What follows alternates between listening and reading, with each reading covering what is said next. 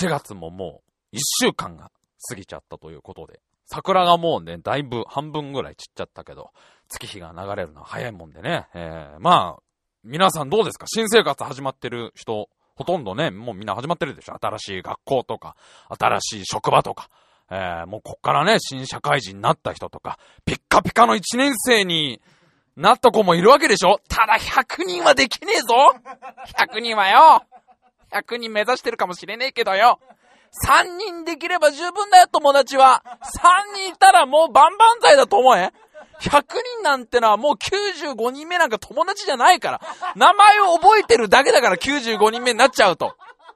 今7歳児の希望を粉々に砕いたけどね。そんなーって今なってるけど。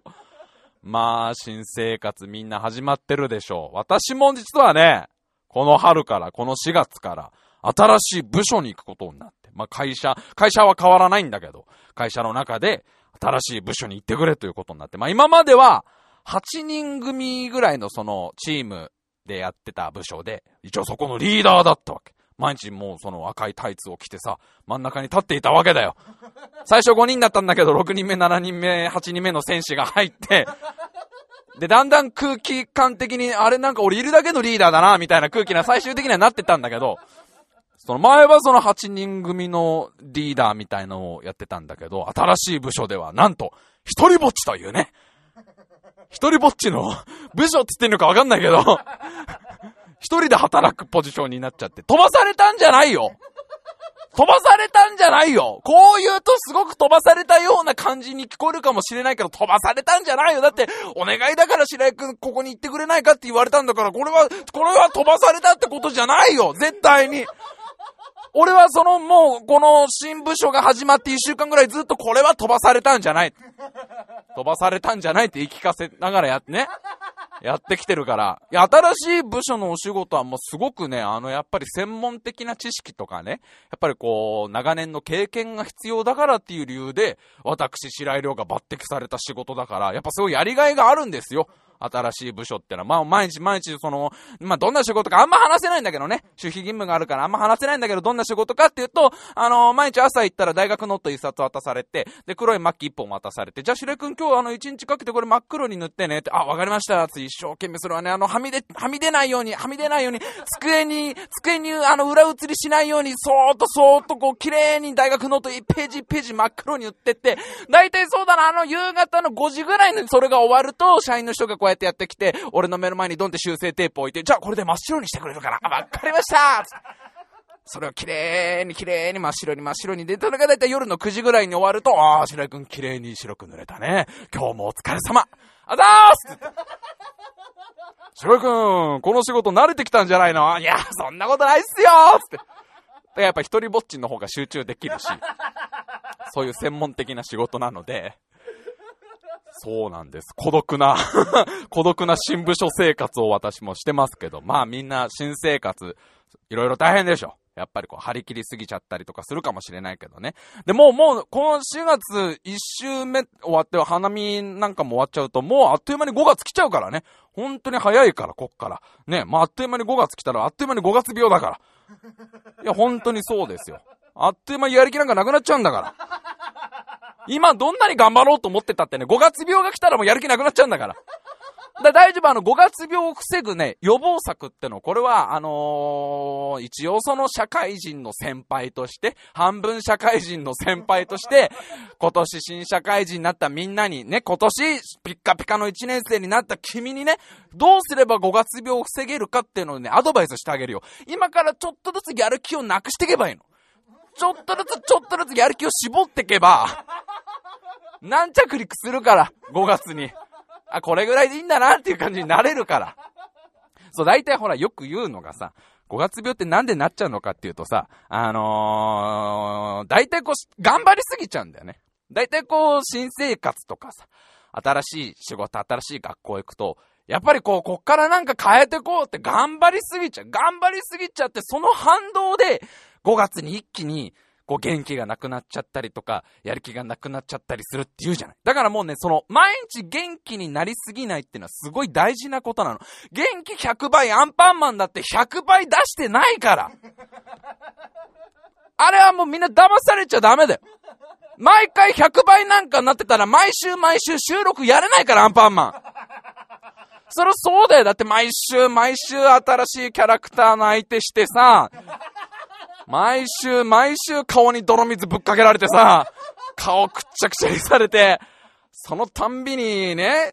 頭をごっそり交換され、させられて、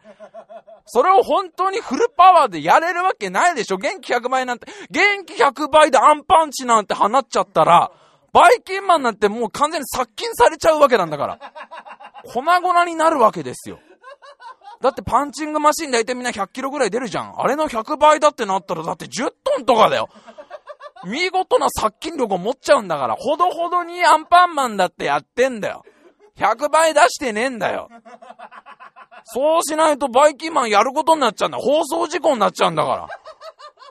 そりゃそ、そこはだからね、やっぱりこう、新人はわからないからさ、こう、最初から元気100倍とかでやっちゃうからさ、若手の子たちってのは頑張っちゃうからさ、ね、なんかその、新人のあの、薬用石鹸坊やみたいのが、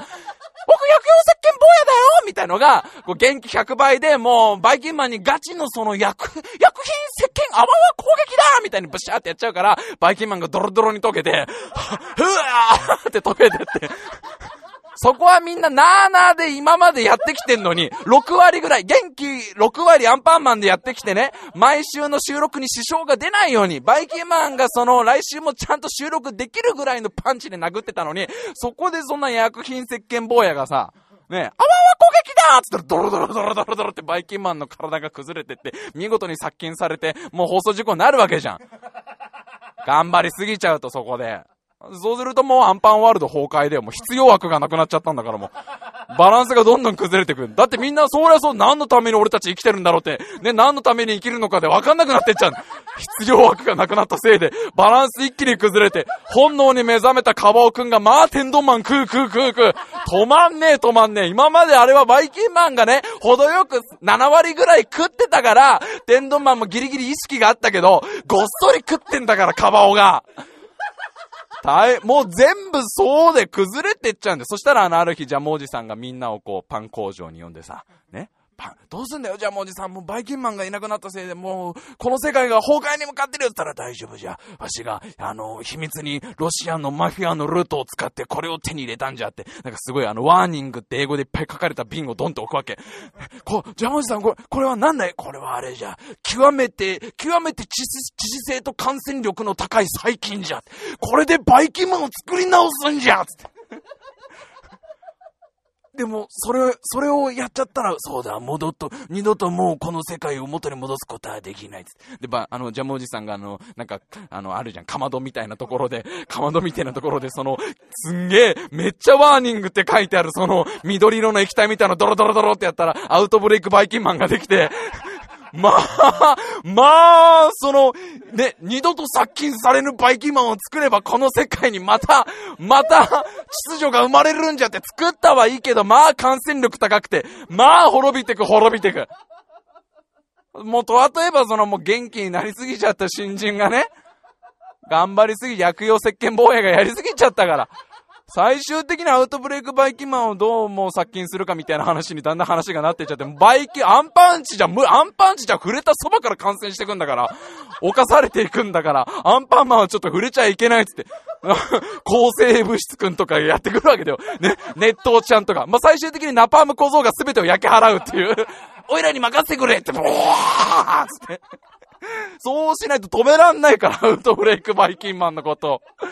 もう、元気を出しすぎないってことは大事なの。バランス崩れちゃうからね。歩こう歩こう私は元気って昔よく歌ってたじゃない。ちっちゃい頃は。あの、トトロの有名な散歩って曲さ、俺も好きだったからトトロ。ちっちゃい頃はよくさ、どこ行くのもさ、歩こう歩こう私は元気。だってメイちゃんがあんな楽しそうに歩いてるんだから、みんなよくあの歌いながら歩いたでしょ大人になって気づくわけなんだよね。そう歌って自分に言い聞かせないともう歩けないってことなんだ、あれは。私は元気。歩こう、歩こう、私は元気。歩くの大好き、どんどん行こう坂道トンネル草っ腹、一本橋にデコボコの砂利道。蜘蛛の巣くぐって、ローソンの前をちょっとこう、あの、信号渡って、左に曲がって、で、下りを降りたところが会社があるから、元気よく歩こう。私は元気って言い聞かせないと会社までの道のりなんて歩けないんだよ、メイちゃんだって。それはそれ自分に言い聞かせてるわけだよ。で、仕事が終わって残業終わって夜の11時ぐらいに自分の6畳のアパートに帰ってきたらずっと部屋でブツブツ、真っ黒黒助出ておいで。真っ黒黒助出ておいで。出ておいでよ目玉をほじくるって言ってるんだろうが出ておいでよってメイちゃんだってなってくわけなんだから。最初はね、会社に向かって歩こう歩こう、私は元気って言ってたメイちゃんだって、真っ黒黒助、私が真っ黒だって言いたいのかい？私が真っ黒だって言いたいのかい？で、そんなメイちゃんがさつき宛ての手紙にね、落ち込んだりしたけど、私は元気ですって書いたら、すげえ意味が変わってくんだろ？そんな無理して元気を出す必要はないわけ。だからね、こう、新生活、新しい仕事、新しい学校始まってこう、元気に頑張るのはいいんだけど、みんな元気は貯めといた方がいい。うん。5月っていうものがもうやってくるんだから、5月病がすぐそこまで来てるんだから、元気は貯めて、今から元気はちょっとずつちょっとずつ貯めて、で、5月にね、頑張って使ってこう。5月の7日に使ってね、貯めた貯めた元気を5月の7日に使いましょう。だってタイムマシン部のイベントがあるから。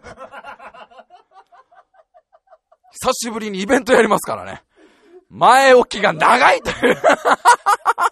どんだけ前置きに時間かけてんだと。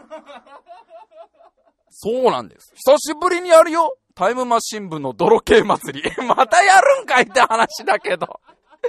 えー、5月の7日にですね、我々タイムマシン部 G が久しぶりに泥系大会を開きますんで、今のうちにちょっとずつね、学校とか仕事のやる気をちょっとずつちょっとずつ抑えていって、元気をちょっとずつ貯めて、で、5月の7日に一気にその元気を使ってみんなで仲良く5月病になろうっていう、そういう企画だから。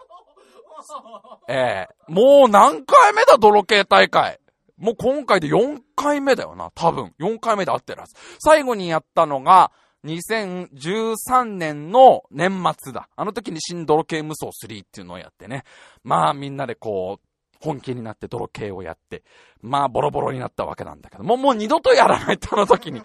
もうこれでおしまいだ泥系はと思ったんだけど、やっぱりちょっとね、まだまだやり残してることもあるし、だってあの時捕まってない泥棒がまだあそこで逃げ回ってる可能性があるから、この2年間ずっとね、キャッチミーイフユーキャンとしてね、逃げ回ってる可能性があるから捕まえに行かないとこれは。えー、まあまあまあ、なんかこうやっぱね、ちょっと久しぶりになんかやっぱやりてえなっていう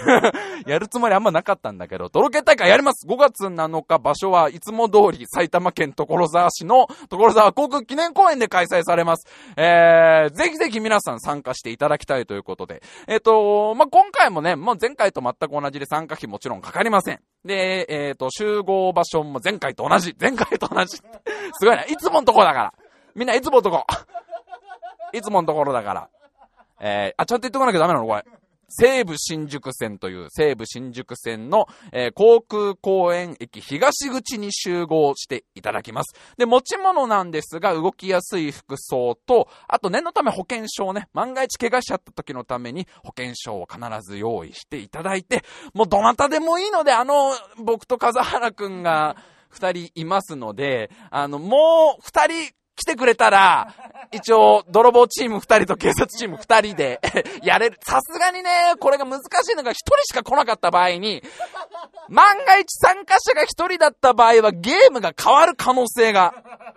ええー、それはどうしても出てきますので、三人であのー、だるまさんが転んだやる可能性はありますけど、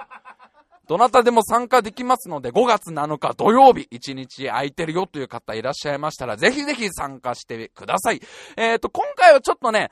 どれぐらいの方が来てくださるのかをちょっと把握したいっていうのもありますので、えー、行ってもいいよと。言ってやっても、やっても、やってやってもいいよと。泥棒か警察になってやってもいいよという方はですね、あの、メール、もしくは、私の白井亮のツイッターにリプライか DM で一言ください。メールとか、リプライとか DM でも何でもいいので、えー、俺に届けば何でも、電書バトでももちろん大丈夫。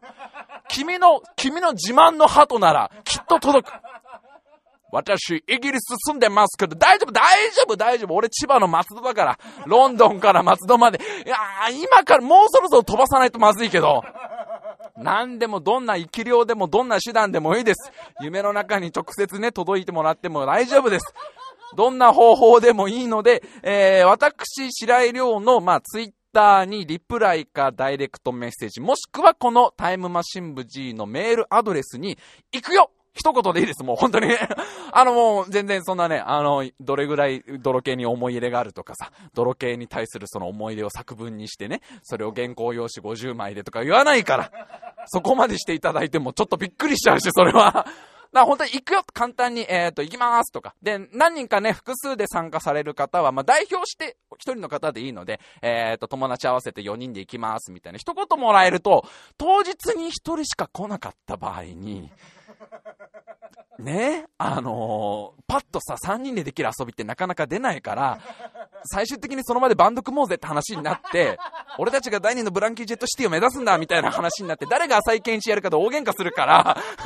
俺がやりたいよ、俺がってなるから、そ、そこはあのー、事前にいただけると、えー、大変ありがたいので送ってきてください。もう一回言います。5月7日土曜日、えーと、時間は午前9時から一応16時ぐらいまでを予定してます。場所が埼玉県所沢市、所沢航空記念公園。えー、集合場所は西武新宿線の航空公園駅東口に9時に、朝の9時に集合してください。参加費もちろんかかりません。持ち物は動きやすい服装と保険証。あと、泥系が大好きなそのその気持ちを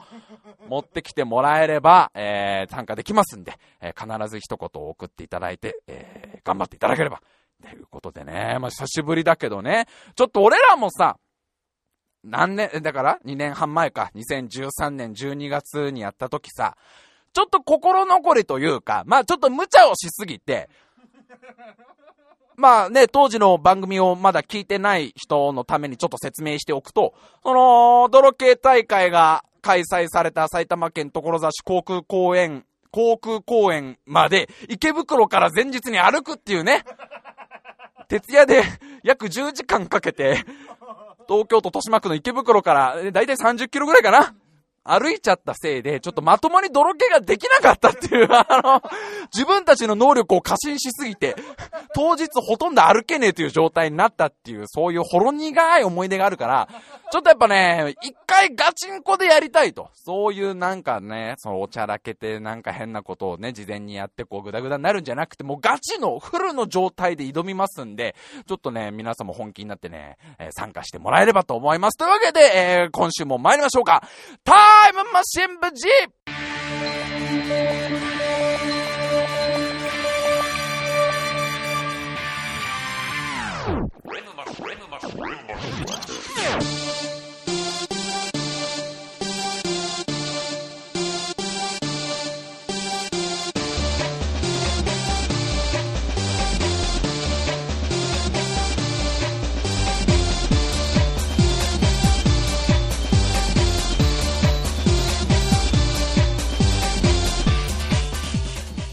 今週も始まりました。タイムマシン無事お相手を務めさせていただきます白井亮でございます。そして目の前に座ってるのが AD 笠原くんです。お願いいたします。俺のせいじゃないんだよ。俺のせいじゃないんだよ。俺はただ薬用石鹸をぶ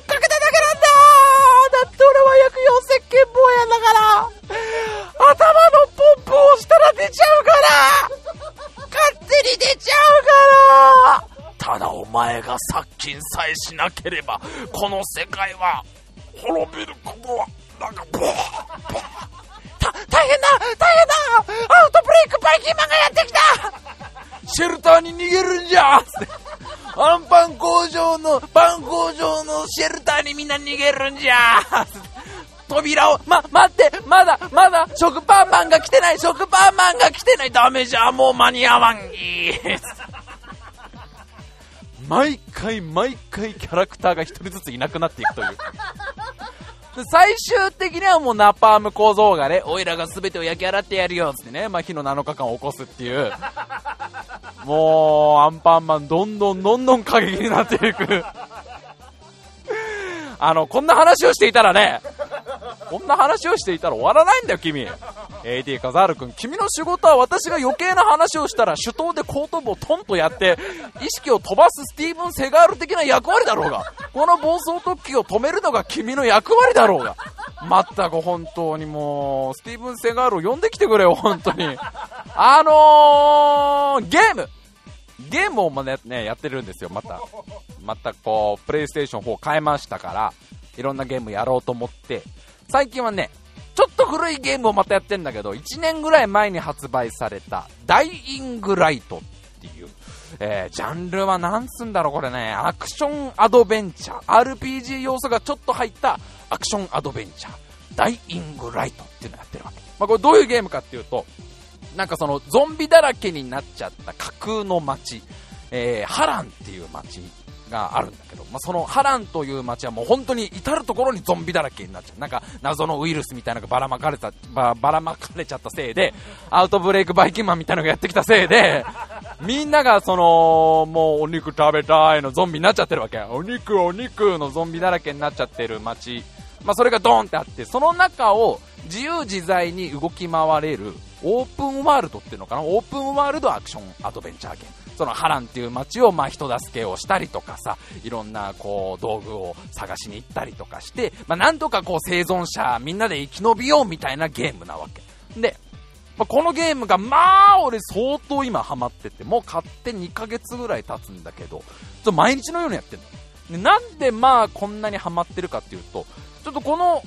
ゲームすごい特徴が1個あってね、まあ、オープンワールドゲームって今いろいろあるじゃん。えーと、まあ、有名とかだとグランドセフトオートとかがすごい有名なのかな。要は、まあ、架空の街がドーンって1個ありますと。で、その街の中を自由自在に動き回れます。もうあなたはいろんなところを自由に行っていただいていいので、そこでいろんなミッションをクリアしてって物語を進めましょうみたいなのは割と今プレイステ4とか Xbox かなり主流に今なってると思うんだけど、オープンワールドはオープンワールドなんだけど、このダイイングライト何がすごいっていうのは、本当にどこでも自由に行ける。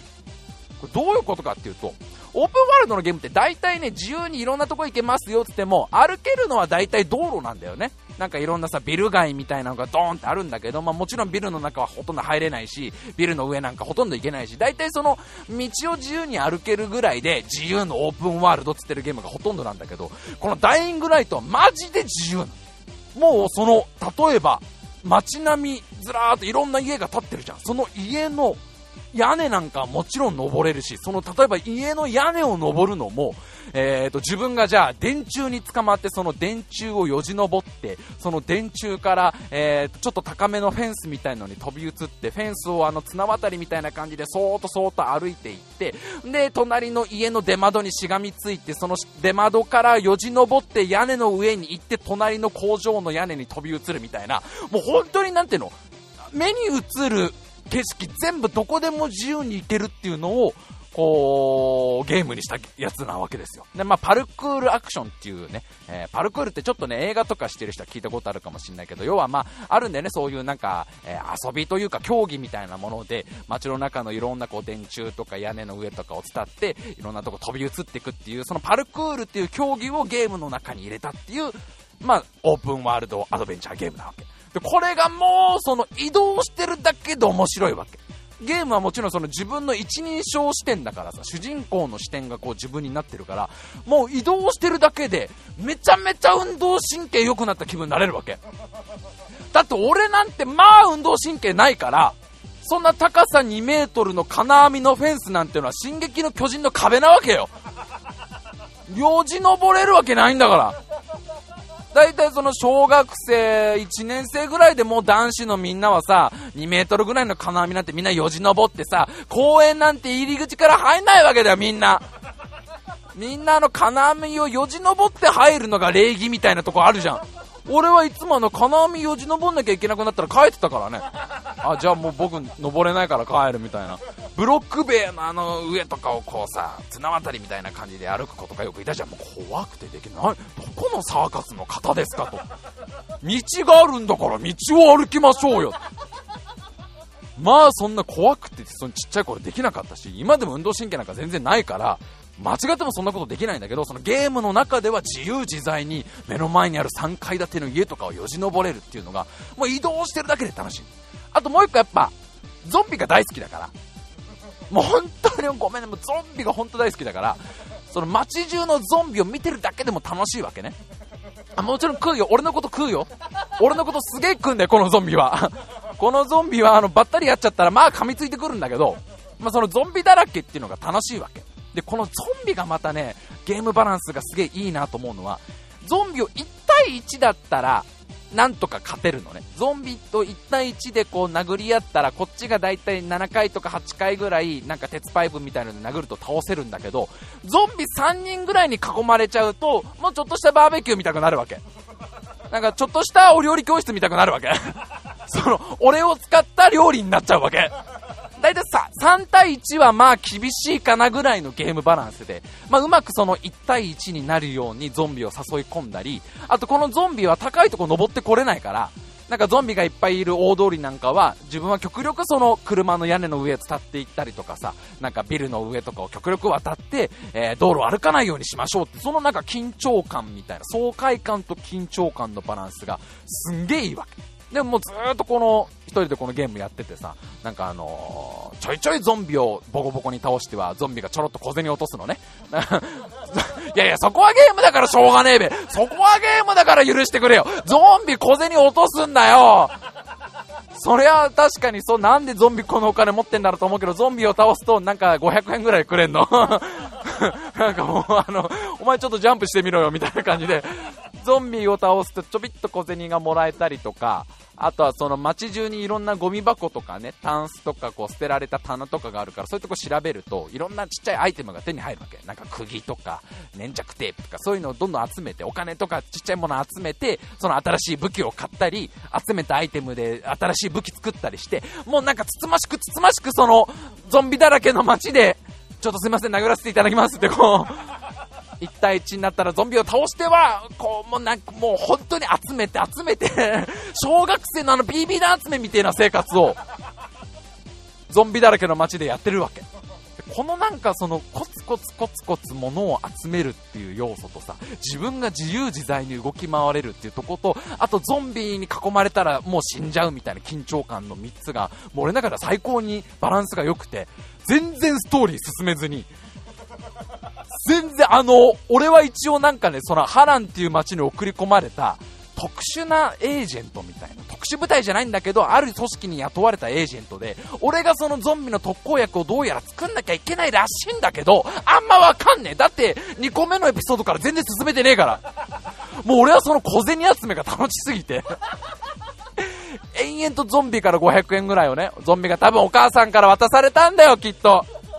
これでちょっと腐った肉買ってきてっ、つって。お肉屋さんで腐った肉って言えば出すからこの500円で今日お父さんが久しぶりに帰ってくるから、か買っておいでって初めてのお使いにやってきたゾンビをボッコボコに殴っては、その、ごめんね、ごめんねっつって、その500円ちょうだいっつって。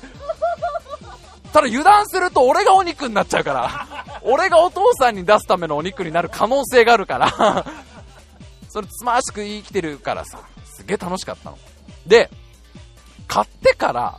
1週間ぐらい経った時かな初めて協力プレイがあることに気づいて。ちょっとこのゲームね、洋芸で、まあ、海外が作ったゲームだからさ、ちょっとインターフェースが分かりづらくてね、全然その協力プレイをどういう風にすればいいか分かってなかったんだけど、ようやくその1週間って1週間ぐらい経ってから、そのどうやらマルチプレイ、オンラインの協力プレイができるってことが分かったわけ。で、まあ、そのもう1年ぐらい経っちゃってる、発売して1年ぐらい経っちゃってるから、あんまりその人はいないんだけど、その協力したいですみたいなことをすると、まあ、まあ、4、5分とか待つと割と人が入ってきたりとか、自分がその、かんえー、違う人の世界に行ったりして、要は、架空の街、波乱を何人かで移動できるわけ。そうすると、ちょっとね、これ難しいのが、ゲームバランスがすぐ崩れてくるわけ。そのゾンビはまあさ、すごいゆっくりしてから、動きがもう、あーのゆったりしてる、あのジョージ・エロメロの映画に出てくるようなゾンビだから、1対1では勝てるし、1対3で囲まれると危ないんだけど、人間4人対ゾンビ1人になっちゃうと、まあ弱い者いじめになるわけよ。まあ、これが浦島太郎の仮面になるわけよ。どうしたって。だってこっちはフルで動ける4人だよ。で、みんななんか鉄パイプとか持ってんだよ。ほんでなんかもうね、お父さんが久しぶりに帰ってくるからって500円玉握りしめてさ、腐った生肉買いに行ってるゾンビだよ。まあ人間が勝てちゃうわけ。そうするとこのせっかく良かった緊張感みたいのが、どんどんどんどんなくなってきちゃって、なんか4人組のギャングが、あのー、ハランっていう街をひたすらひたすら勝ってね、ゾンビを勝って、おい、金出せよと集金にしに来たなんかマッドマックスみたいな世界になっちゃって、か人とやるのは楽しいんだけど、その協力プレイちょっとバランス崩れたなーみたいな。まあそれでも、まあ一人、一人ぼっちよりはさ、いろんな人とやるの楽しいから。で、これまたいいのかさ、その協力プレイは、なんていうのかな、えっ、ー、と、チャット機能がないんだよね。その自分の意思表示みたいなのが一切できないわけ。よくゲームでさ、なんかこう、ありがとうとかお辞儀とかもある、あるじゃない？その体のジェスチャーで、えーと、ゲームキャラクターがお辞儀をしたり、手を振ったりして挨拶したりとかあるんだけど、このダイグナイトは、なぜかそれが一切ないわけ。だからなんかその、全然関係ない動作、なんか右に左にステップするとかで感情を表現するみたいな、その手探り感もすげえ良くて、ジャンプをしてたらとりあえず嬉しいみたいので、なんかコミュニケーションするのも楽しいから、まあ4人協力プレイでゾンビをどんどん勝ってたのね。そしたら、これがね、ある程度、その2面もちょいある程度物語を進めると、またゲームバランスが少し変わってくるんだ。これが、このダイイングライトっていうゲームのそのハランっていう街がある程度進めると急に夜になる。それまではずっと昼間だったんだけど急に夜になっちゃうストーリーが出てくるわけ。なんかもうすぐ夜だから気をつけてみたいな仲間に言われて夜は危ないからあのどっかに逃げ込んでみたいに言われるけ。ど全然こっちは分かってない。えそんな危ないのかなと思って、まあ、どんどんどんどん画面が暗くなっててさその自由に動か動き回れる街がもう真っ暗な夜になる。で夜になると昼間あんだけねこの500円で美味しいお肉を買おうって言ってたあのゾンビが夜になった瞬間ぶっ殺したるわみたいな。全速力ゾンビになるわけよ。夜になると、まあ、ゾンビがむちゃくちゃ強くなるわけ。今までのっそのっそのっそのっそ歩いていたゾンビたちが、全速力でしかも壁とか登ってくるようになるわけ。だから、4人で今までボッコボコにゾンビを殴ってたんだけど、夜になったらもうとにかく逃げなきゃいけないわけ。で、しかも、その夜だけにしか出てこない敵っていうのがいて、これがボライタルっていう、えー、なんかね、ゾンビをすんげえ強くした、なんかゾンビが全身黒くなって、えー、触手がいろんなところから出てて、で、口が3つぐらいにバカって割れる、あの、すげえわかりやすく言うと、あの、スターを取ったマリオがゾンビになったみたいな強さなわけ。もうそのボライタルっていうやつに捕まったら一発で殺されるみたいな、むちゃくちゃ強いエイリアンゾンビみたいのが夜だけ出てくる。だから、その緊張感がまた出てくるわけよ。なんか昼間の大体こう、夕方の6時ぐらいまでゾンビ狩りをして、そろそろ夜になるなってなったら、そのオンライン協力プレイのみんなに、こうなんかジャンプとか、なんかこうライトカチカチとかして意思表示で、そろそろやべえから帰家帰ろうぜみたいな感じにして、その夜になる前にどっか安全な拠点に逃げ込むっていう、そのスリルがあるわけ。で、この、またちょっとうまいところが、夜は経験値が2倍になるから、死ぬ死ぬような思いをして夜プレイするのもいいんだけど、自分たちの命が惜しければ安全なとこ行きましょうみたいな、その新しい緊張感みたいなのがまたすげえ楽しいわけ。でね、すっげえ、あの、オンラインプレイの良さというか、オンライン PS4 やって思うのが、オンラインプレイで何が一番楽しいかって、そういうチャット機能とかない状態、ボイスチャットとかない状態で、自分のその身振り手振りだけで、何か意思表示が、意思の疎通ができた瞬間っていうのがすげえ楽しいわけよ。ね、こう、こう、ボイスチャットとかでさ、こういう作戦で、このゾンビと戦いましょうねっていうのはさ、別に簡単かもしれないけど、そういうのが一切ない中で、あ、今俺がやりたいと思ってたことが伝わって、みんなでできたっていう瞬間がすげえいい。すげえ楽しい。で、それが、すげえ分かった瞬間が、その日もまたたまたま4人ぐらいでプレイしていたんだけど、その4人中1人が明らかに強いわけ。そのみんななんか鉄パイプとかベッドの角材とか持ってるのに、一人だけなんか、あの、頭身が緑色に光ってるナタを持ってんの。なんかビービームナタみたいの持ってる。もう何その武器みたい。どこで手に入んのみたいな。ライトセーバーのナタ版みたいのを一人持ってて。もうその人がむちゃくちゃ強くてさ、なんか芝刈り機がごとくゾンビをサクサクサクサク切っていくわけね。あのー、キングダムっていう漫画を読んでる人だと、あの、塔だよ、塔。キングダムの塔みたいな感じで、ファルファルファルファルファルファルファルって感じでさ、その、一緒に遊んでるとゾンビをサクサクサクサクサクサクサクってゾンビを千切りみたいな感じでそのライトセーバーみたいなナタで切っていくわけだから多分俺らよりすんげえ長くやっている人がその4人中の1人にいたことがあったのね。で、残り3人はどうやら俺、あ残り2人は俺と同じぐらいの、多分ライトゲーマーで、鉄パイプしか持ってないから、必然的に、その、ライトセーバー持ってる兄貴についてこうみたいな感じになるわけ。で、すげえ良かったのが、その日もなんかその、兄貴がむちゃくちゃ強いからさ、ひたすら兄貴についてったら、そろそろ夜になるのに、兄貴全然家に帰んないわけ。で、なんかどんどんどんどんそのゾンビがいっぱいいるところにいるから、行くから、からこれついてくるしかねえな。まあ、ね、なんか兄貴をほっといて帰れるわけないし、俺たちもついてこうと思ったらさ、まああっという間に夜になっちゃって、で、その兄貴の周りにどんどんどんどんゾンビが群がってくるわけ。けど、やっぱ兄貴はあの、なんつったってキングダムの塔だから、まあ伝わんねえんで、だからこれ。なんつったってもうルークスカイオーカー並みに強いから、サクサクサクサクサクサクその夜のゾンビ、全速力ゾンビもサクサク切ってくるのね。でうわ、兄貴すげえ。俺たちは死にたくねえから、ちょっと物陰に隠れてんだけど、死にたくねえけど、兄貴すげえなーってずっと見てたの。したら、やっぱり夜だからさ、そのさっき言ったボライタルが来るわけですよ。もう、なんつったってスターを踊ったマリオゾンビだから、もう捕まったらアウトなんだもん。しかももう全速力ゾンビ、うちらが走る倍ぐらいのスピードで走ってきて、ありとあらゆる壁をジャンプで飛び越えて、もうビルというビルをどんどんどんどんなんていうの伝っていっちゃうような悪魔みたいな存在だから、そのボラエタラが来ると、あんだけ強かった兄貴がボッコボコにやられ出すのね。だから兄貴も負けずにナタをどんどんどんどん振るわけ。で、その瞬間、俺を含めたそのポンコツ3人組がやったことが、手裏剣を遠くから投げるっていう、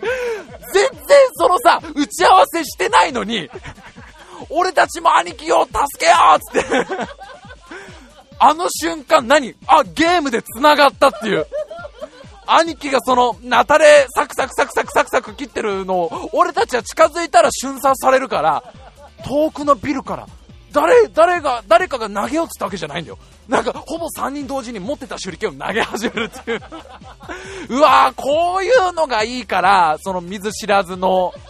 人と PS フォースの楽しいな、みたいな。まあ、結局兄貴やられて、その後仲良くボラえたのに3人みんな殺されて、あの、全員死んだんだけどね、その時は。やっぱ兄貴も無謀だったみたい。まあ、それぐらいボラエタルってのは強いわけ。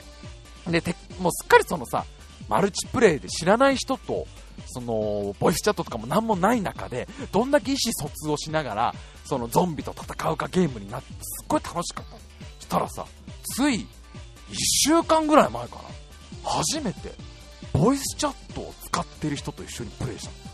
俺は全然そのマイクなんかつけてないからもちろんボイスチャットじゃないんだけどその人の世界に入ったら最初もうそのゲームの音声が流れるヘッドホンからあどうもはじめまして声が聞こえるわけもう向こうはだからマイクでバリバリ喋ってるで、俺はあのタイムマシン部って ID でやってるからさ、タイムさん、タイムさん、あ、タイムさんどうもはじめまして、えー、じゃあ今日一緒に頑張りましょう。うわこの人、マジかボイスチャット使う人か、みたいな。そしたらなんかそれを失礼かなと思うからこっちも急いでマイク繋いで、俺プレステ4買って初めて、見ず知らずの人と普通に会話するわけね。あ、あ、どうもすいません、なんか、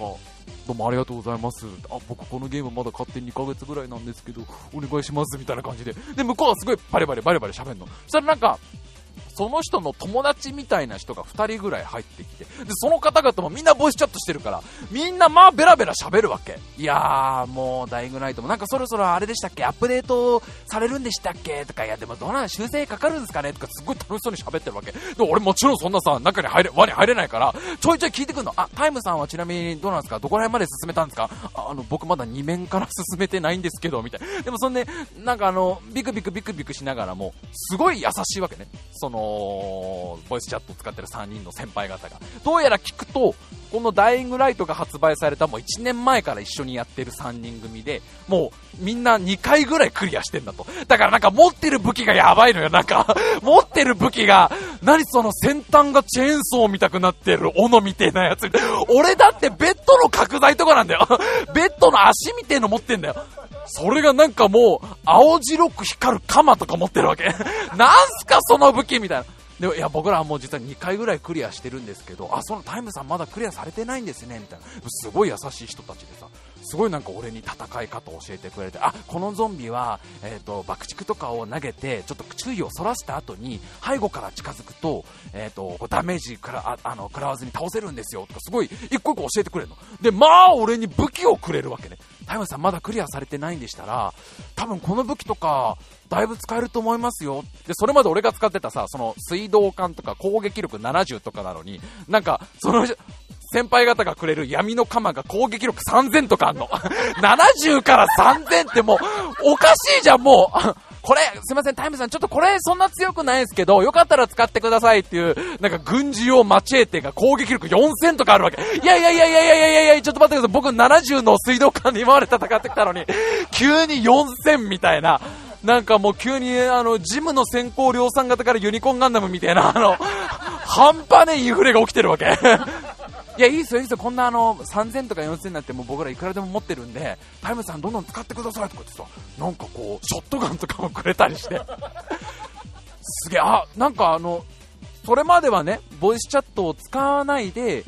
あの身振り手振りだけでオンライン協力プレイがすごい楽しかったのに、なんかボイスチャットでやるライングライトすげえいいじゃんみたいな。で、初めましてでこう声だけで会話する楽しさもすごいあるし、でももちろんその3人の先輩方がものすごく紳士で優しいから、すごい安心してプレイしてたの。そしたらさ、そのゲームの中の時間がどんどん進んでって、まだ夜になります。なんか味方のオペレーターみたいな子が、こう、そろそろ夜になるから早く逃げてって、ボライタルが、あのボライタルが襲ってくるわって言うから、俺がボイスチャットで、あ、すいません、あの、ちょっとそろそろ夜になるみたいなんで、ちょっとあの、皆さん、あの、そろそろ戻りません？ボライタル来ちゃいますよって言った？ら、その先輩方の一人が、何言ってんすか、タイムさん、こっからが楽しいんじゃないですか！え、いやいやいやいやいやいやいや、僕、ちょっとまだあんま慣れてなくて、毎回そのボラエタルに殺されちゃうので、ちょっと僕だけじゃあ、の、安全な拠点帰っていいですか？いや、何言ってんすか？ダメですよ、タイムさん。ダイイングライター夜が楽しいんじゃないですか？って。いや、えー、大丈夫です、大丈夫。あの、僕らがいるんで全然大丈夫ですよ、タイムさん。一緒にやりましょうよって。あ、本当ですか？じゃあ、あの、僕あの、危なくなったら僕本当すぐ逃げちゃってもいいですか？大丈夫です、大丈夫です。で、夜なるわけ。したら、やっぱりそのボライタルがいっぱい来るわけ。全身黒くて触手だらけのボライタルが、なんかどんどんどんどん集まってくるわけね。あの、一匹じゃないから、ボライタルは。で、どんどんどんどん集まってくるからさ、もちろん怖えじゃん。ブラーみたいな声を出して、ボライタルが来るから、やばい、ボライタル来ましたよ逃げましょう、逃げましょうって言ったら、その先輩が、おもむろに刀をしまってショットガンを取り出して、よーし、どんどん殺してこうっつって、ボライタルをね、至近距離で一発で殺していくわけ。うっそーそっからまさかのいちご狩りのテンションのボライタル狩りが始まるわけ。よし、タイムさん、どんどんボライタル勝っていきましょう。じゃあ競いますか1人、じゃあ50匹目指します？みたいな感じでその攻撃力が3万ぐらいあるショットガンをみんな構えて、ボライタルをどんどんどんどん勝っていくわけよ。です。昼間はあんなに紳士的だったみんなが、ケラケラ笑いながら、このボライタル結構逃げるんすよねとか、いやいやいやいやいやよ。いやいやいやいやいや、いやいやさっきまで皆さんあんなに優しかったのみたいな。あ、タイムさんそっち一匹いましたよ。一匹行きましたよ。頭狙ってください。頭狙えば一発なんで。もう真夜中のソロ、ハランという街をさ、ショットガン構えた4人のさ、いちご狩りのテンションで来たファミリーがさ、ガンガンボライタルを勝ってくわけ。で、俺、それまでボライタルを倒したことなかったんだけど、そのボライタルを倒すと、なんか武器を強くするアイテムを時々落とすんだと。で、そのアイテムを落とす確率10分の1ぐらいだから、そのボライタルを先輩がドーンって倒した後に、なんだよ、小銭しか持ってねえよ、とか言うわけ。もう、やば、これやばい人たちじゃないかよ、超怖えよ、みたいな。あんだよ、おい、アイテム落とせよ、ボライタルとか、あんなに優しかったのに、みたいな。あ、やっぱりボイスチャット怖い、みたいな。ああ、もう全然し、まあでも優しいんだけどね。それでも優しいんだけど。なんか最後、その、散々2時、2、3時間ぐらい終わって最後終わるときに、すげえタイムさんすげえ楽しかったですわ、みたいな。僕らいつも3人で遊んでるんで、なんか知らない人とやるの久しぶりですごい楽しかったですわ、あ、どうも僕も、なんか、あの、いちご狩りのテンションで楽しかったです、みたいな。いや、あの、ボライタルなんて本当慣れたら一発なんで全然余裕っすよ、みたいな。や、あ、それタイムさん、あの、もしよかったらこれあげますよって最後その皆さんがくれたのが、なんかその、そのアイテムを使うと、レベルが1個上がるみたいな、アイテムがあるのね。まあ、ドラクエで言うとこの賢さの種みたいな、使うだけでどんどん強くなるアイテムを180個ぐらいくれるわけ。これもういらないんでっつってどんどん、普通はその1つのマップに1個か2個しかないようなやつを、もうクリアしちゃってるから、もう全部あげますよっつって、大量のその、180個どころじゃないな、もう何百個もくれて、その、俺のレベルがそれまでレベル1だったのが一気に185ぐらいまで上がってるわけ。もうなんかそっからのゲームバランスの崩れよ。そう、あんだけその、ビクビクしながらゾンビだらけの街をさ、いろんなフェンスよじ登ったり、出窓を飛びの、移ったりするのが楽しかったのに、まあ、夜中の波乱市をショットガン構えながらボラえたら勝ってる俺がいるわけ。あれ、全然ゲーム変わったけど、これ、みたいな。ダイイングライトじゃなくて、ゾンビ狩り1500みたいな、シンプル1500円シリーズのあの、ゾンビ狩りになっちゃって。全然ゲームバランス変わったら、でもこそしたらね、今度は違った楽しみで、今度は俺がその全然知らないとこの人のとこ行くじゃん。そうするとその人が結構初心者だったりするわけ。まだ、あ、なんか可愛いなその水道管のパイプとか使ってて、みたいな。あ、ベッドの、ね、ベッドの足とか使ってるのかまだ。じゃああの、これあげるよって俺が今度兄貴になって、なんかマチエテとかあげるわけ。そうすると、向こうはジャンプで嬉しい嬉しいみたいな、あのー、アピールをしてくれるから、よし、じゃあそろそろボライタルから行こうかって。どんどんそのショットガンを横流ししてさ、なんか、俺が今度はなんか引率の先生になって、今すげえボラ狩りをしてるから、あの、もしね、興味のある人がこのリスナーの中でいたらね、ぜひダイイングライト買っていただいて、フレンドになっていただいたら一緒にボラ狩り行こう、ボラ狩り。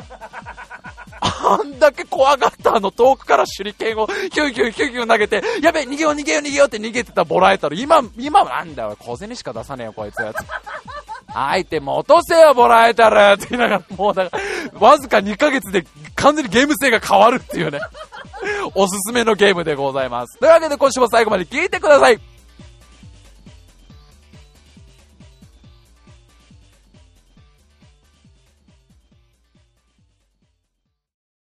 まあ、だからストーリー進めないよね。全然進んでねえもん、ストーリー。全然、なんかその、最初にその街に主人公がやってきて、一番最初にみんなのためになんか救援物質を取りに行ったところぐらいまでしかやってねえから、いやもう理由としては、全然その登場人物たちに感情移入ができないっていう。お前らもショットガン持てやいいんだよっていう。攻撃力が3万ぐらいのショットガンを持てば、ボラ狩りなんて簡単だからつって。頭狙えばいいんだ、頭狙えばつって。頭狙えば、ただ小銭しか落とさねえボラはダメだぞアイテム落とさねえボラはダメなんだよつって。まあ、全然進めなくなったよね、もう。全然もう、だから誰かやってほしいな。誰かやったら兄貴になれるから、俺が。俺が教えるからさ、ボラ狩りさ、ダイイングライトやってほしいわ。まあ、ほんとおすすめのゲームなんでね。いやー、それにしてもですよ。もうちょっとこの話をする、したいしたいというのをね、どこで、どこでこの話をしようかというのを、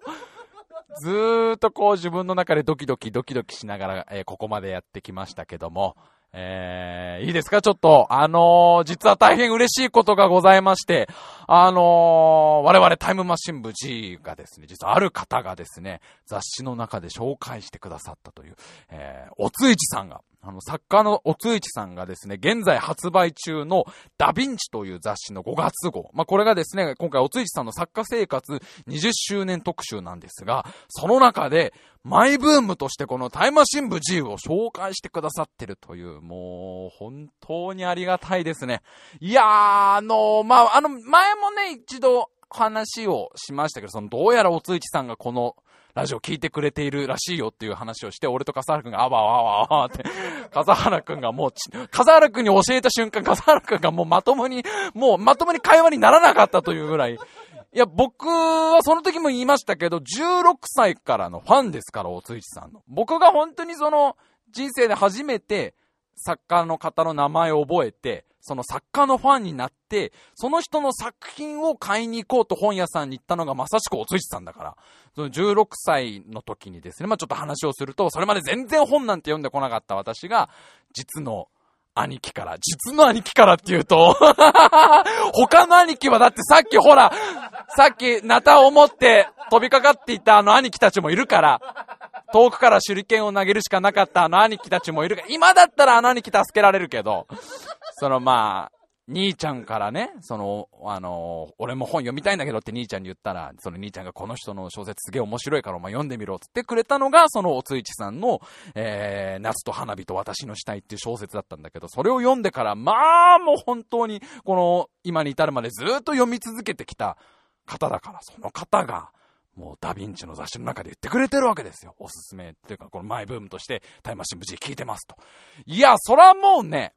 そらもう正直ね、本屋さんでダヴィンチを手に取った時震えましたよ、そりゃ。それはもうそうですよ。あの、本当に嬉しさでブルブルっとこう震えましたよ。やっとこれで俺も二代目西野カナになれるなと。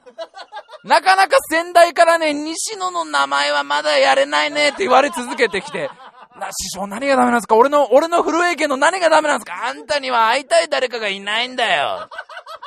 なかなかやっぱね、家元がね、西の家元が厳しくて、震え芸をなかなか譲ってくれなくて、あんたな、震えじゃなくてただの痙攣つうもんなんだよ。それがもう本屋さんでダヴィンチを手に取った震えた俺を見て、もうあの西野カナ師匠が二代目を、二代目を名乗っていいと。だから今後あの西野カナと AD 笠原のタイムマシン部 G としてやっていきますんで。ええいやー、まあ、そら嬉しいなんてもんじゃない。だって考えても見てごらん。自分が10代の頃から好きな人に名前を覚えてもらうってだけでもう、めちゃめちゃそら嬉しいだろ。浮かれたっていいだろ、そら。あー、今俺は相当浮かれてるよ。いいじゃないか、今日ぐらい浮かれたってもう、何もない毎日なんだからさ。何にもない毎日なんだから、ほんとに。最近の俺はあれだぞ。夕ご飯どこで食べてるか教えてやろうか？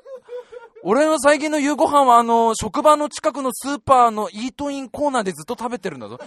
なぜならあの、残業が終わった夜の8時ぐらいはお弁当が安くなってるからね。そこで一人ぼっちで、そんな毎日の中でさ、浮かれたっていいじゃないか、そら。いやー、もう本当にありがとうございます。あのー、まあ、正直、正直な気持ちを言っていいですか？正直な気持ちですね。自慢したい。自慢したい。これはもう、これはもう正直言いますよ。隠したってしょうがない。自慢したい。誰に自慢したいかって、それはね、16歳の俺に自慢したいよね。16歳の、まさしくその夢中になってね、夏と花火と私の死体をね、初めて読んでいるあの日の俺に、あのー、机の引き出しから出てきた猫型ロボットがくれたタイムマシンに乗って、あの、あの、俺の実家のあの日に行ってだよ。2000年のあの日に行ってだよ。16歳の俺に超自慢したい。俺はその大津さんに名前を覚えてもらったぞと。このダヴィンチ5月号を持って言いに行きたいよね。だまあ、その16歳の俺もまあひねくれてますからなかなか信じないだろうよ。どんだけ俺がそのね、紹介してもらったっつってもね、あー、そっか、31にもなって俺はあれか、実行暗示で妄想を現実とごっちゃ混ぜにするようになっちゃったか違うバカ野郎これ現実だよっても、いやいやいや、勘弁してくれよって覚えてもらえるわけねえだろって。なかなか16歳の俺素直にならないだろうけど。で、なんでかあの、未だにフリーターで独身ってのはすんなり信じんのね。それはもう、まあそりゃそうだろうとか言っちゃって、お前バカ野郎、そりゃそうだろうじゃない。高校生のお前から頑張ってくれないと、また同じ人生になっちゃうんだからって。いやいやいやいや、本当にありがとうございます。ぜひ皆さんですね、あのー、書店に行っていただいて、ダヴィンチ5月号を買っていただいて、すごい盛りだくさんの内容です。あの、おついさんのロングインタビューもありますし、今までの作品のね、あの、解説があったりとか、あとはその、おそ松さんのね、おそ松さんの特集号でもあってね、えっ、ー、と、おそ松さんを、おついちさんがその小説化されていたりとか、もう本当にあのー、フル、もうボリュームたっぷりの、えー、ダヴィンチ5月号になってますんで、もう、買いましょう。これは買いましょう。え、僕はあの、まああれですよ、それ浮かれますよ。え、それもしょうがないです。そこはあの、あの許してください。そこは、そこは浮かれている自分、ちょっと今もうテンパり、浮かれすぎてちょっとテンションがおかしくなってるけど。えー、本当にありがとうございます。えー、今後とも頑張り、頑張りますので。頑張りますので、ちょっとちょっと俺緊張しだしちゃってるか いやいや、改めて喋るとやっぱりさ、そう、すげえことだよなっていう。絶対信じねえよな、16歳の俺。どう信じさせようっていう。どう信じさせよう、16の俺にって今。えー、ぜひぜひ皆さん手に取ってくださいといったところでございます。さあ、それでは、えー、今週もメール参りましょう。今週のコーナーですね。まずコーナーから行きましょう。お任せランキングということで、えー、皆さんにいろんなランキングを調べてきてもらうということを、えー、コーナーでございます。えー、今週のお題が、お花見が2位になるランキング。えー、これが今回のお題でございます。たくさんのメールいただいております。それではどんどん紹介していきましょう。5つ目ラジオネーム、キック。お花見が2位になるランキング。ネーミングが率直すぎるものランキング。2位、花見。ああ、わかりやすいね。1位、年越し。3位、下敷き。ああ、そこで下敷き？そこで下敷き入ってくる？他にもなんかありそうだけど、ありそうだけど確かに下敷きってって、他になんか名前つけてやれよと。下に敷くだけじゃねえかって。えー、大変わかりやすいね。えー、続いて参りましょう。お花見が2位になるランキング。続いて、ラジオネームチャーマン。各国の情報機関のお偉いさんに聞きました。急な極秘ミーティングを誰からも怪しまれずに行うために、カモフラージュとして最適なものランキング2位花見。まあ、気づかねえわな。まあ、あんなだってどんちゃん騒ぎしてるあれがもう、まさかそんな情報機関の会議だとは思わないもんね。1位が深夜1時の魚民っていうね。それはね、確かに、それはそうだよ。それはだってスーツの人が集まってたって、あ、終電逃しちゃったんだなーでね、ごまかせるからね。ただちょっと気になるのがね、あの、3位に地下300メートルにあるハイテク極秘会議室ってのがあるんだから、それ使った方が早くねえかって、それを使えやいいんじゃねえのっていう。それよりお花見が選ばれるっていうね。えー、じゃあどんどん参りましょう。続いて、えー、お花見が2位になるランキング、ラジオネームトマトごっこ。この銀河に存在する宇宙人の皆さん3528兆4951億人に聞きました。自分が地球に行って地球人に誘われても、いまいち楽しみ方がわからない気がするものランキング。2位お花見。あー、わかんねえだろうなさあ、わかんねえと思うよ。文化がないしね。文、だって、お、だって桜が珍しいなんて言っちゃったら全部珍しいんだからさ。ひまわりを見たって珍しいんだし、チューリップ見たってお花見な、なんでその、なんで地球人は桜のみをそんなにフォーカスしてお花見だって言うんだって、ここがまずピンとこないもんね。いやー、それは確かにそうだわな。いいね。1位七夕っていう それはそうだよね。1位七夕だろうよ。だって裏側とかいろいろ知ってるしって もっと間近で見てし、天の川渡ってしね。じゃあ続いて参りましょう。お花見が2位になるランキング、ラジオネームマカロニ白菜。全国の桜の皆さんに3月頃に聞きました。耳に入ると正直プレッシャーで押しつぶれ、押しつぶされそうになる言葉ランキング。2位お花見。まあ、相当プレッシャーにはなるよね。もう人間たちがお花見とか言い出したら、これそろそろちょっと頑張んねえと、や、間に合わなくねえ、間に合わな、間に合わねえんじゃねえかがあるもんね。3位が開花宣言。えー、1位、10年後、もしまだ私のことを思ってくれていたら、この桜の木の下で会おうね。これは相当なプレッシャーだよね。え、いや、あ約束しちゃいます、それ。いや、その、おたくら二人がどうね、10年後どう変わるかとかじゃなくて、あの、私がまずここに、ここにちゃんと植えていて、あの10年が私咲かせられる自信があるかと言われたらだいぶプレッシャーになるんですけど。ただこれ私が枯れちゃった場合に二人の気持ちがどんなに10年後変わんなくても繋がらなくなっちゃいますからねって。これはまあ相当そうだな。相当プレッシャーになるわな。はい、といったわけで、まあ、ここら辺にしときましょうか。ありがとうございます。お花見が2位になるランキングでした。えー、次週のお任せランキングのお題はこの後発表します。最後までぜひ聞いてください。えー、ちょっと時間ギリギリになってきましたけども、なんとかちょっと最後メールテーマ行きましょう。じゃあ、今週のメールテーマ。あの人からの送る言葉。えー、まあ、このね、ラジオを聞いてくれている方もね、もう卒業したばっかの方、ついこの間卒業されたという方、たくさんいらっしゃると思います。えー、今回もですね、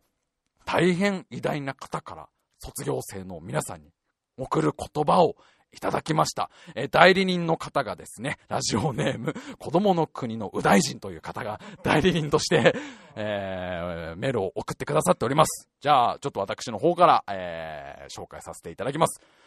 全国の卒業生の皆さん、卒業おめでとう。そうです。私がアインシュタインです。卒業生の皆さん、今どう感じていますか？時に楽しく、時に苦しく過ごしたこの学生生活。とてもとても長かったと感じる人もいれば、あっという間に短かったと感じる人もいるでしょう。そうです。時間というのは絶対ではないのです。例えば、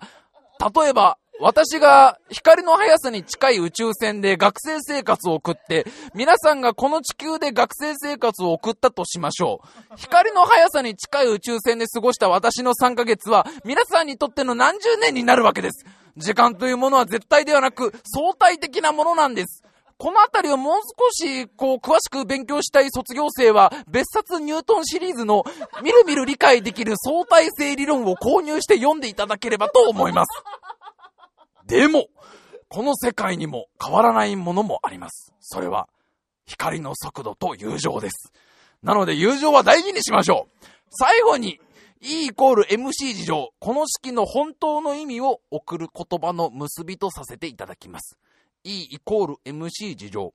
いい思い出イコールみんなかける小さな喜びの事情。皆さん、新生活もどうかいい思い出をたくさん作ってください。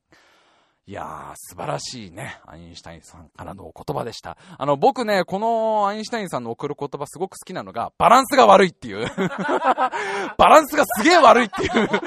あの、最後ら辺に焦っていいこと言おうとしてる感じ。あの、途中で宣伝しやがったぞ、いっていう。途中でニュートンからいくらもらってっか知らねえけど、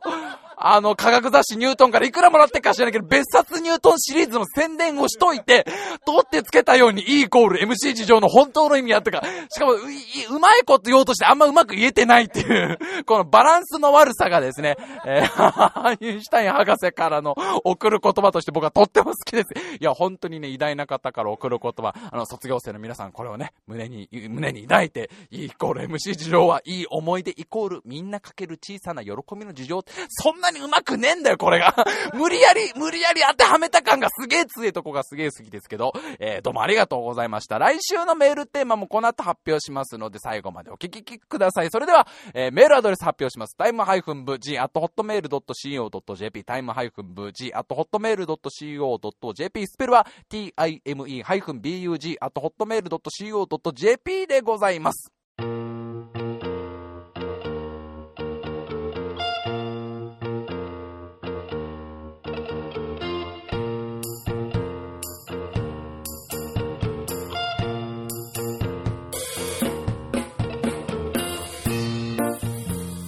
今週も長々と喋ってまいりました。まずはあれですね、えー、来週のおまかせランキングのお題、こちらが、えー、来週皆さんに調べてきていただきたいランキングが、外付けハードディスクが4位になるランキングというね、えー、極めて季節感たっぷりな、もうこの春といえば外付けハードディスクですから、今いろんな春のね、春の特集号みたいなのはみんな外付けハードディスクの特集ですから、えー、いろんなランキングがあると思います。外付け、外付けハードディスクが4位になるランキング、皆さんどんどんどんどん送ってきてください。えー、そしてメールテーマ、ごめんなさい。俺がすっかり忘れてました。メールテーマちょっとしばらくお休みにするって、笠原くんと決めたばっかだったのに。ちょ、っとね、あの、コーナーの方に、えー、しばらく絞ろうと思って、他にもいろいろコーナーもね、考えていこうと思うので、一旦ちょっとメールテーマ、毎週ってのはお休みになります。もしかしたらね、時々トークの流れとかで募集するかもしれませんけど、来週は一旦、えー、とりあえずお休みです。そしてあの、泥系ね、泥系ほんとあの、5月7日やりますんで、まあ、メールかツイッター、リプライ、ダイレクトメッセージ何でもいいので、行くよって一言くれたら、えー、大丈夫でございますので、どんどんどんどん応募してきてください。そして最後にダヴィンチね、ダヴィンチ5月号みんな買おうね、もう。本当だよ、もう。家宝に、家宝にみんなして。家宝にしてみんな。俺はもう過去にもうずっとこう子孫、子孫がいればだけど、子孫にずっとこう大事にしてってもらいたいから、